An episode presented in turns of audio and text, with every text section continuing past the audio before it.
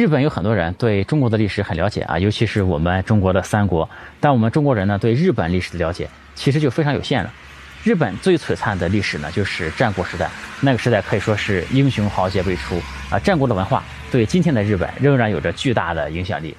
我们很多人其实会在游戏里面了解到一些日本战国的知识，比如说阴阳师啊，比如说战国无双、太阁立志传这些游戏里面呢，都有一些战国的元素在里面。今天呢，就和大家聊聊日本战国的故事。我们今天主要聊两个人，一个是武田信玄，一个是上杉谦信。这两个人呢，也被誉为是战国时代最出色的兵法家。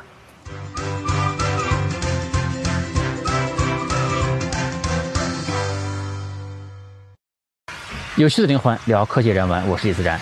今天我这边下着大雪，和大家聊聊日本战国历史的故事。日本战国时代前面的朝代叫做室町幕府啊，后边呢是德川幕府。中间这一段乱世呢，就叫做战国啊，这个有点像我们中国，中国前面是汉，后面是晋啊，中间有个乱世叫三国啊，这是一个道理。但日本的战国呢，比中国的三国大概晚了一千多年，因为三国是公元二百多年，对吧？这个日本的战国呢是公元一四六七到一六一五年，哎，这中间大概有一百五十年的乱世啊，这个就是战国时代。嗯，这个时间点呢，对应到我们中国呢，大概是明朝的中后期。我很喜欢日本战国这段历史啊，因为这段历史有着非常独特的魅力啊。嗯，这里面有两个背景啊，一个是日本的制度，嗯，因为日本呢是真正的封建制啊，这里的封建呢指的是分封土地、建立诸侯国。其实中国古代，大多数时间并不封建，对吧？派你去当个地方官啊，也只是临时走马上任而已啊。那这个地方的土地、人民其实并不是你的，但是日本日本的封建制呢，就是给你一块地儿啊，这个地儿。这个你就是老大了，对吧？拥有完整的所有权，你可以世袭，可以建立你的家臣团，可以把你的土地再分封给你的家臣们。所以说，当乱世来临的时候呢，日本这个地方就更乱。一个县城大小的地方，甚至于说一个村落大小的地方，哎，都有可能会有一个小诸侯啊。第二呢，是日本战国是一个下克上的时代，就是下级不断干掉自己上级这样的一个时代啊。这个首先是将军。架空了天皇，当然这个事儿很早之前就发生了。有的天皇呢，这个呃非常凄惨，哎死了之后呢，连下葬的钱都没有，这个尸体呢都放到长区了，还下葬不了。也有宫女呢去做娼妓才能维持得了生活。嗯，再到后面呢，就这个守护大明啊，大明就是诸侯了，就是把这个将军也架空了，哎将军呢就被随意的拥立啊和废黜，是吧？这个当时很多守护大名就居住在这京都嘛，在京城生活，呃，然后自己领地的事务呢就交给自己的下级代管，这些代管的人呢就叫做代守护。很快，这些代守护呢又掌握了实权，又架空了这些真正的守护，哎，然后这些代守护呢又被自己的家产所架空，哎，这里面就。乱极了，对吧？不但是下级干掉上级，还有弟弟干掉哥哥，哎，儿子干掉父亲的，对吧？是一个真正的乱世。在这个乱世里面呢，有很多的贵族没落啊，也有很多的小人物翻身。这个日本战国啊啊，人物故事是非常非常多的。我特别想花个二三十期来讲，对吧？但我们李自然说，毕竟科技才是主线嘛，这个不是一个讲历史的节目啊。但如果我就一期就把战国讲完，那未免也太囫囵吞枣了，对吧？太粗略了。呃，我是想呢，将来如果有机会的话，我们分四期把它讲完。因为战国时代呢，有三个大名人啊，就是织田信长啊、丰臣秀吉和德川家康。这三个人呢，我觉得都可以分别讲一期啊。我们以后有合适的机会再说。因为他们三个人呢，都是天下人啊。所谓天下人呢，是个日语啊，就是指。嗯，粗略可以理解成就是那种能掌控天下的人，但其实如果精确一点讲呢，是指他们第一在全国建立了武士政权，对吧？第二是拥有京都以及周边地区的支配权，第三呢是地方的大名都对你臣服，而且呢也还有能力能够调解他们的纷争，哎，能做到这三点呢，就算是一个天下人了。织田信长呢是基本完成了日本战国时代这个全国的统一，而丰臣秀吉呢是那个真正完成了统一的人，德川家康呢是活得最久的人，对吧？把其他的人都活活熬死了，然后最后天下就是他的了。这个最终也开创了后面二百多年的这个德川幕府啊，也叫江户幕府。哎，这三个人呢都是天下人。除了这三个人之外呢，还有两个人是名气最大的，也就是我们今天要讲的，就是武田信玄和上杉谦信啊。这两个人呢虽然不是天下人，他们的成就其实没法和前面那三个人比啊，因为他们离统一天下都差很远。但是这两个人呢，嗯，人气却非常非常的旺，哎，有着众多的粉丝。我现在呢，在日本的白马这个地方呢，是一个滑雪的圣地啊。我本来要去滑雪的，但我们视频要更新嘛，我就先录完视频才能去滑雪。嗯，在战战国时代啊，这个地方曾经是武田信玄的领地啊。这个昨天我在滑雪场的时候，还看到这个滑雪场里至今仍然挂着这个武田的家徽啊，这个武田陵这个标志，呃。看到这个标志呢，我的感觉是很穿越，对吧？甚至感觉到现在好像还在这个武田信玄的统治之下，呃，可以看到人们对武田信玄的这种喜爱程度，啊，喜欢以这段历史啊，以这段历史为荣。日本呢，其实我觉得是一个很中二的国家，这个自古以来就是这样，呃，非常的有仪式感。哎，这个战国时代呢，每个人都有绰号，比如说，嗯，武田信玄的绰号叫做甲斐之虎，对吧？这个当然，他也被很多人认为是战国第一军事家。哎，我们今天要讲的另外一个主角呢，叫做上杉谦信，他的绰号呢叫做越后之龙。啊，一个虎，一个龙，对吧？这个哎，一看就是旗鼓相当的对手，对吧？另外，这个上杉谦信呢，还有一个绰号叫做军神。哎，这个而且他们俩呢，就是战国时的这个大名啊，每一家其实都有自己的家徽。武田家的家徽呢，就是武田陵啊，非常的简洁有美感，这个也叫四歌岭。上山家的家纹呢，叫做上山替啊，这个他们的军旗呢，哎，也都具备本人的特色。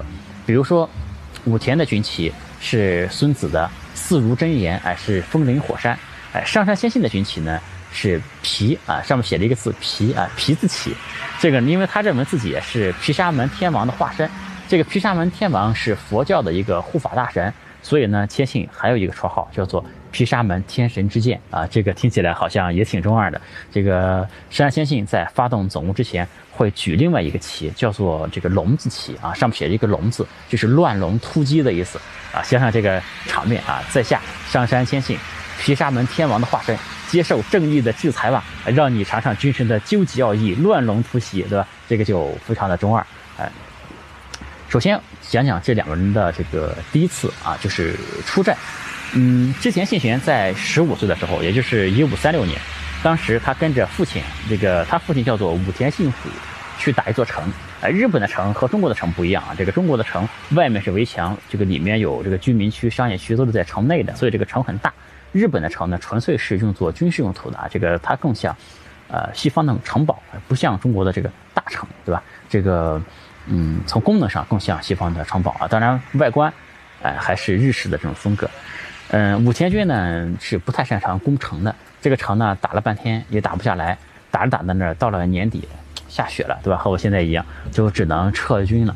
撤军的时候呢，武田信虎，对吧？就是武田信玄的父亲，就给这个武田信玄说：“呃，儿子啊，我先走，你断后啊。”信玄呢当时十五岁，对吧？就带着一支小小的部队断后。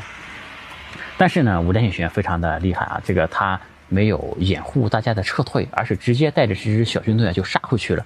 这城里的人呢，以为武田军已经撤退了，没想到突然杀回来，被打了个措手不及。哎，这个城呢就被攻下来了。这个武田信玄呢就完成了这一波极限反杀啊，非常的厉害。这里我插一嘴啊，有两点需要说明一下。第一个呢是日本的人民其实很复杂，这个每个人一生中。有很多的名字，这些大名们一生中都有很多的名字。这个严格来说呢，出阵的时候五代信玄还不叫五代信玄啊。但我们视频呢，就这一点时间哈，肯定要简化处理。所以说，我们所有的人物就都只用一个名字就算了。嗯，另外一个事儿呢，就是这个。日本它不像中国，它有这个二十四史这样的正史啊。这个日本历史里很多事迹，也就是每家自己来写，这里面呢肯定有很多水分，而且日本人呢也挺喜欢这个添油加醋的哎。所以说，我觉得我我们聊历史也不用太纠结这个真实性的问题，而且这个历史本身啊就是任人打扮的小姑娘，对吧？这个谁有了权势，对吧？说他是什么，他就是什么。呃，所以说，我觉得我们这些非专业的普通人啊，呃，就是当听故事，对吧？是不是完全真实呢？我觉得意义不大。哎，这个没法深究。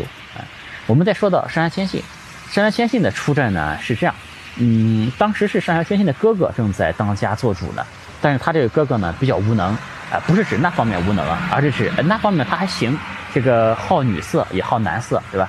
这个他就是比较无能，哎，这个地方豪族有叛乱嘛，就打过来了，他就给这个上杉谦信说，哎，你就是个弟弟，对吧？你去守城吧。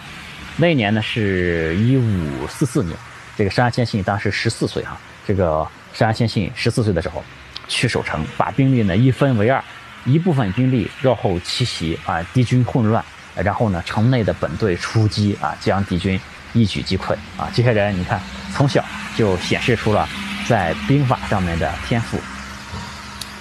再说一下这两个人是怎么上位的。这个武田信玄那边呢，是他爹当家，就是武田信虎嘛。他爹并不喜欢他，天天呢就想着另立继承人。于是呢，这个信虎啊，就带了两个重臣去拜访另外一个大名，就是金川义元。金川义元呢，是日本战国史里面哎重要的一个配角，对吧？如果我们后面有机会讲织田信长，就还会提到他。嗯，武田信虎呢，他是这样想的，他他想把这个这个信玄。派到金川议员那边去学习，名义上呢去学习，实际上呢就让金川议员把他给扣住，这样呢他就可以让另外一个儿子接班了，对吧？就是一通骚操作。但没想到呢，这个信玄的操作哎更加的离谱。嗯，这两个重臣呢和金川议员都和信玄给商量好了，这个信虎一去呢，直接把信虎给扣住了，扣住之后呢就把他给流放了。所以说后面这个信玄的爹啊，这个一辈子。就再也没回来过，哎，最终也是客死他乡，哎，非常凄惨。就是前面说的以下克上嘛。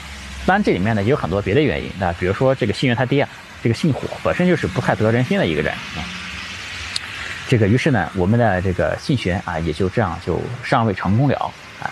上山先信那边呢，我们前面说他有个无能的哥哥，对吧？什么事都靠弟弟。于是呢，这个上山先信这个弟弟啊，这个声望就越来越高，越来越多的人呢开始拥护弟弟。后来呢，哥哥就不愿意了，要和弟弟闹翻。这个最后呢，找了个人来调停。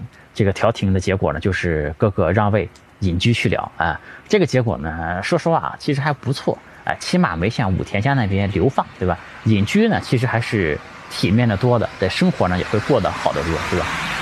这个武田信玄和哎山山先信上位之后呢，就开始各自扩张势力了。武田信玄的根据地呢是甲斐。甲斐这个地方呢，主要是山，平地呢非常的少，而且呢土地贫瘠，哎，河川泛滥，不是好的地方啊，这个挺差的一块地。这块地呢只有两个好处可能啊，第一呢是这个地儿它产马，这个马，呃，在日本是一个稀缺资源，日本的马很少，而且日本的马呢，呃，矮，呃，且矬，对吧？因为日国的是一个岛国，没有外来的这个优质的马来改良品种。呃，加菲这个地方的马呢，相对来说，呃，好一点啊。这种马装备起来，这个武田的骑兵啊，就非常厉害，哎，让人闻风丧胆，对吧？但是其实这个武田家的马呢，也不算多。这个山山先线那边也产马，这个也是知名的马场啊。这两家呢，骑兵都是在战国时代最出名的，但是呢，也就一家一千多匹马，哎，所以说这个所谓的骑兵啊，这个数量有限。也是这个骑兵和步兵混合起来的，不是纯马的，不是纯骑马的，就是有马的、无马的都有，这种混合起来的就叫骑兵了啊。武田家呢有著名的赤背军团，这个赤背军团呢就是盔甲、旗帜啊，甚至于武器都涂上红色，代表着最精英的部队，哎，听起来好像很牛逼，但其实呢，第一，当时这个红色的颜料呢，这个叫沉沙，是很贵的，呃，没办法把所有东西都涂成红色，只能。这个涂上一些红色，对吧？不是纯红。第二呢，这个骑兵呢，前面说了，不是纯骑兵，而是骑兵步兵的混合，对吧？第三呢，这个骑的马呢，嗯，也是矮且矬，哎，身高一米四的小马和驴一样。所以说，呃，你脑补一下画面呢，真的也就这么回事儿，也没有特别的威武雄壮，对吧？但整个战国时代就是挺穷的，因为乱世嘛，没有人搞生产，饿死的人多了去了，对吧？能搞成这样就很不错了。哎，也没办法。这个贾斐的第二个好处呢，就是有两个金山，哎，所以说他是比较有钱的。虽然产不出粮食来，但是比较有钱，有金矿。信玄呢就曾经攻下城池啊，就把这个城里的俘虏都抓过去挖矿。哎，后来这些人呢挖矿挖的熟练了呢，还产生了一种金山洞的战法，就可以用这些矿工去挖敌人的城墙，对吧？破坏这些敌人的城墙，还能挖断对方的水源啊。嗯，我们说回到山安先信啊，山安先信这边的根据地呢是越后，哎，这个地方呢就好得多了。嗯，不但生产良马，这个另外呢还土地肥沃。从地图上看呢，这个日本当然是一个山地很多的一个国家。这个越后这个地方呢是难得的平原。嗯，要知道在战争时代，粮食特别重要啊。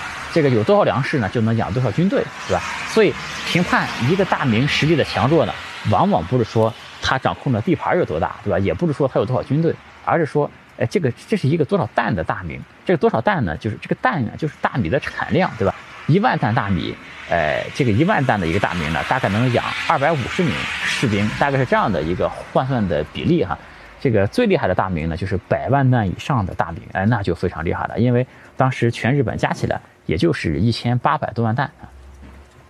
这个后面呢，武田信玄和这个山山先信就都各自扩大自己的势力范围，都拿下了很多的领地。这两家呢，本来就离得不是很远，呃，武田这边呢，把一些人打跑了，这些人呢就抢了他们的地盘嘛，把他们打跑了，这些人呢就跑到山山先信那边去了，向山山先信那边呃求援。山山先信呢就带着军队就来了，于是呢，山山先信和武田信玄这这个绝代双雄啊，对吧？终于对决上了，哎，前后呢就有了五次。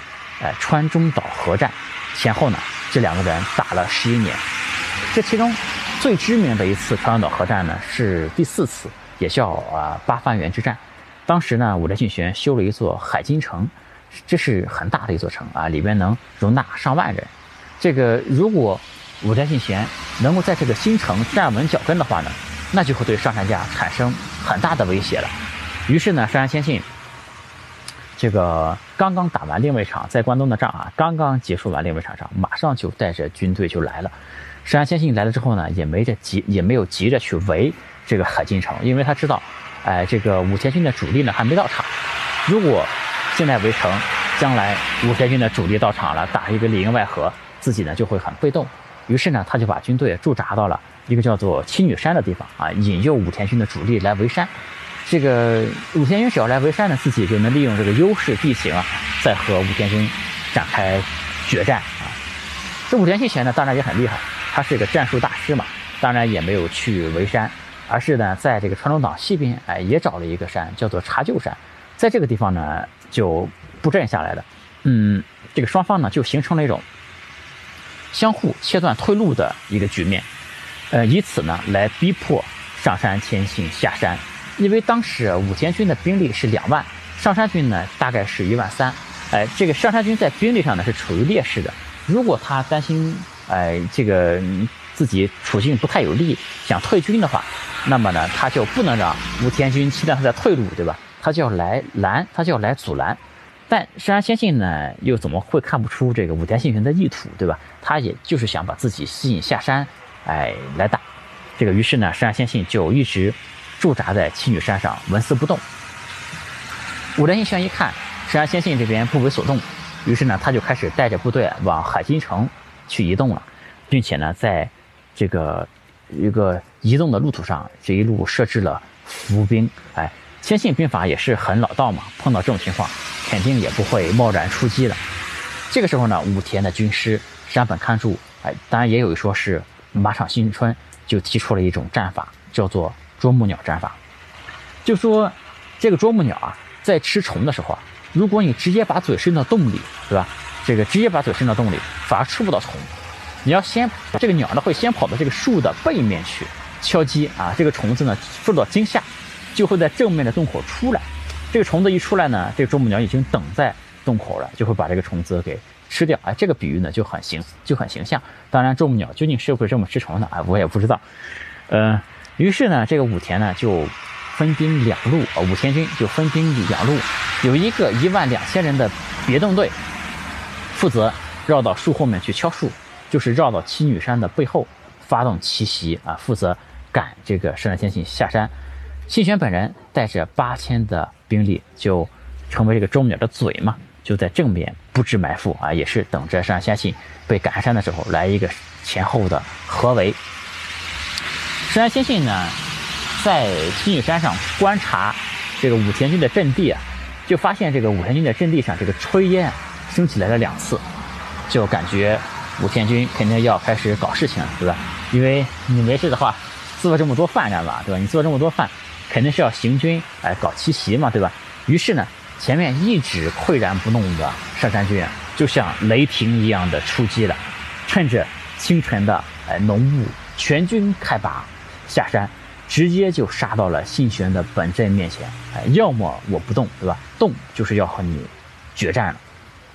前面说，信玄的本阵呢，其实就是啄木鸟的嘴嘛。其实一共只有八千人，对吧？这个别动队绕后，其实这个根本还没走到位置呢，对吧？这就是这个网游中经常出现的一个局面，叫做队友绕后至今未归，对吧？这个千信的军队一万三千人，哎，第一呢人数的优势非常巨大，第二呢是趁着浓雾突然就出现在了五千军的眼前，嗯，攻其不备，五千军呢也是措手不及。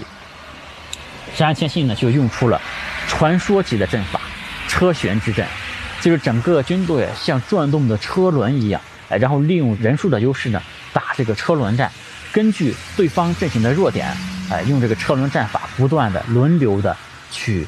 冲击啊！这个车旋之阵啊，嗯，历史上是不是真的存在？呃，存疑。实战效果呢也未知，因为今人已经没有办法还原了。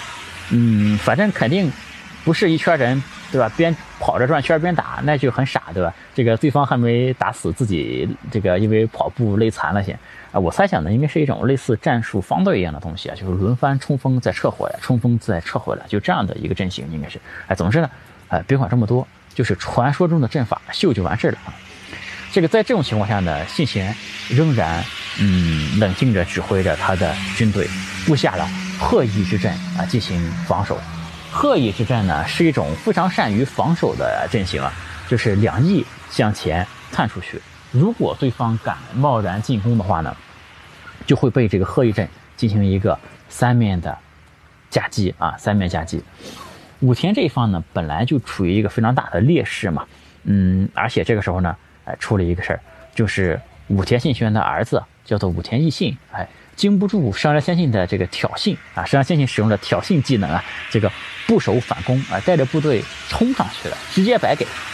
这个其他将领一看，哎，这个武田义信冲上去呢，又要去救，对吧？所以说，本来可以兼顾防守的这个鹤翼之阵，瞬间就崩溃了。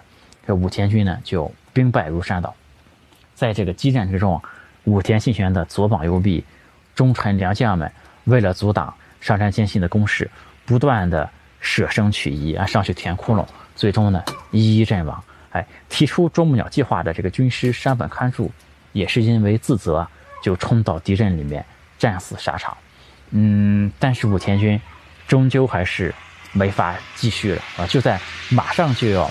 最终崩溃啊！在最后道尽途穷的时候，那支绕后的援军一万两千人的这个别动队终于到场了。哎，这个两军交战呢，本来是清晨开始交战的，快到中午的时候，这个援军终于到了。山先信这时候呢，山先信知道我必须得撤退了，否则呢必将腹背受敌。但是呢，眼看着击垮武田信玄就在眼前，哎。这个特别的不甘心，于是呢，石汉先信身为主帅，竟然策马扬鞭，单枪匹马闯入了武田的本阵，一路竟然是所向披靡，直接杀到了信玄的面前。要知道，信玄的风林火山还有一种解释啊，就是说他的骑兵冲锋，骑疾如风；步兵行军，其虚如林；运筹帷幄，侵略如火。而信玄的坐镇指挥，才是那个。不动如山。信玄本来在阵中啊，这个坐在马扎上面指挥战士呢，啊，眼见这个山千信策马扬刀就杀过来了，啊，信玄真的是不动如山。千信的名剑叫做小豆长光，千信手持小豆长光，扑到信玄脸上挥剑就砍。信玄手里呢正拿着一把军佩，军佩就是指挥作战用的一种铁扇啊。信玄挥起军佩，就是一个格挡。千信再砍，砍中了信玄的肩膀，信玄就负伤了。哎，当千信再砍第三剑的时候，信玄左右的人人马都已经杀到了，就把这个信玄给救出去了。这时候的谦逊呢，啊，勒马，然后仰天大笑啊，然后就率领军队退去了。这场军事呢，我们从军事上讲呢，是山的千信获胜了，因为武田这边的伤亡更多。嗯，重要的是呢，损失了很多。优秀的将领，但是战术上呢，还是应该说武田才是获胜的一方，因为这个海津城啊，毕竟没有丢。后面信贤呢，还是持续的哎占有北信农很大地方的一块地盘了。这是双方最重大的一次交锋了。这个呃，从此之后呢，双方就没有发生太大规模的冲突，因为双方可能也就是这一次打得太惨，双方都有点怕了。这个还是那句话啊，这个我们前面说的这个剧情啊，啄木鸟战法呀，以及呃这个单骑啊，上杉谦信单骑去砍这个武田信玄啊，这个剧情的真假呢不怎么重要啊，因为这个日本这边呢画上呢就是这么画的，呃，这个电视剧呢也是这么拍的，嗯，这个剧情呢是日本的大众最愿意接受的啊，就是这样子，嗯，但最终这两个人呢离。统一天下都差得很远。信玄在晚年时候呢，终于开始准备出兵上洛了。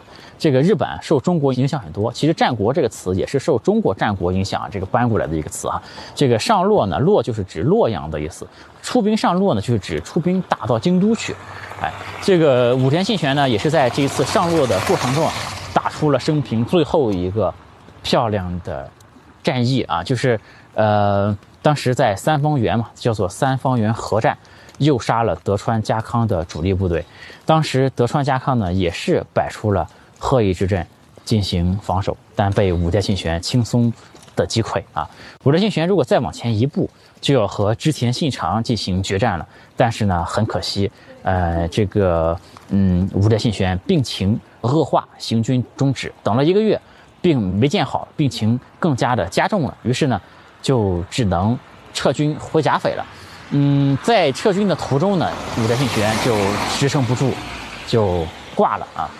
这个有可能是因为肺结核，也有可能呢是胃癌啊。这个信玄死的时候呢，五十二岁。信玄就交代，密不发丧。哎，这个信玄两个字呢，威名尚在，敌人呢就不敢来犯。这个。呃，作为一代名将啊，虽然是病死，但是是死在沙场上面的。我觉得这个结局呢，还是不错，比山山先信要好。哎，山山先信那边呢是正准备出兵呢，还没出发，上了个茅厕，塞茅厕的给死了。这个应该是喝酒太多了吧？这个山山先信喝酒很多，就有那个脑溢血啊。山山先信其实身体也不好，有很多的这个慢性病，因为常年征战嘛，也中过风，哎，才四十九岁就死了。这个日本的名人啊，在死之前呢，都会留下一个辞世句，这个也非常的有仪式感。呃，不是说啊我死了就死了，对吧？这个每个人都会写一句诗，哎，这个死后这个流传下去。上川呃上山先信的辞世句呢有两句，一句呢是极乐地狱之端必有光明，云雾结散，心中唯有明月啊。呃，另外一句呢是更接近中国的这个这个古体诗的写法，汉体的。这个在日语里面就是用汉字来写的，我觉得呢也不用再翻译啊，就是四十九年一一四十九年一睡梦，一期荣华一杯酒啊。信玄呢也有词是句，但是我觉得没有上山的这个是没有上山先信写的精彩。信玄的词是句是此身此骨归天地啊，不沾红尘自风流，大概翻译过来是这样的一句话。武田信玄和上山先信可以说是一生之敌啊，他俩怎么对比呢？